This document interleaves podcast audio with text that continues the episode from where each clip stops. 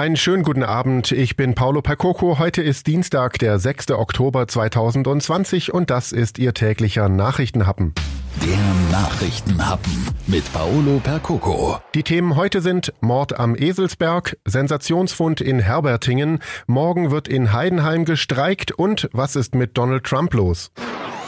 Im Prozess um den Tod eines 59-Jährigen bei einem Einbruch am Ulmer Eselsberg ist heute Mittag das Urteil gefallen. Der Angeklagte ist wegen Raubes mit Todesfolge zu 14 Jahren und drei Monaten Gefängnis verurteilt worden. Donau 3 FM Nachrichtenchef Harry Kist. Die Anklage lautete auf Mord, aber eine direkte Beteiligung des Angeklagten konnte nicht nachgewiesen werden. Der Mann habe den Tod des Opfers aber durch den Raub leichtfertig verursacht, so das Gericht. Der 36-Jährige soll zusammen mit zwei schon verurteilten Komplizen in der Dreikönigsnacht 2018 in die Wohnung des Opfers und seiner 81-jährigen Mutter eingebrochen sein. Das Opfer wurde brutal zusammengeschlagen und geknebelt. Der 59-Jährige erstickte. Zwei Schwerlastkräne haben heute in Herbertingen einen rund 80 Tonnen schweren und 8 mal 6 Meter großen Block aus der Erde gehoben, der anschließend in die Labore des Landesamts für Denkmalpflege transportiert worden ist. Donau 3 FM-Reporter Nico Walz. In dem Block befindet sich ein großes und aufwendig gestaltetes Kammergrab, das aus dem 6. Jahrhundert vor Christus stammt. Eine Grabkammer mit einem frühkeltischen Prunkgrab.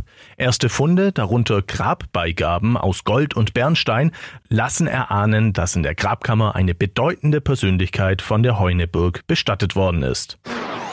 Morgen trifft die Warnstreikwelle im öffentlichen Dienst erstmals auch die Stadt Heidenheim. Donau 3 FM Nachrichtenchef Harry Kist, was wird denn alles bestreikt? Beschäftigte der Stadt, des Landratsamtes, der Stadtwerke, der Kreissparkasse und der Agentur für Arbeit sind morgen aufgerufen, die Arbeit niederzulegen. Hinzu kommen noch Mitarbeiter der städtischen Kindertagesstätten sowie Beschäftigte des Klinikums Heidenheim. Laut Verdi wurden die Eltern rechtzeitig informiert, Notbetreuungen sind eingerichtet. Um halb zehn trifft sich das Klinikpersonal vor dem Kongresszentrum. Später geht es geschlossen auf den Eugen-Jäckle-Platz. Dort findet um zwölf eine öffentliche Kundgebung statt.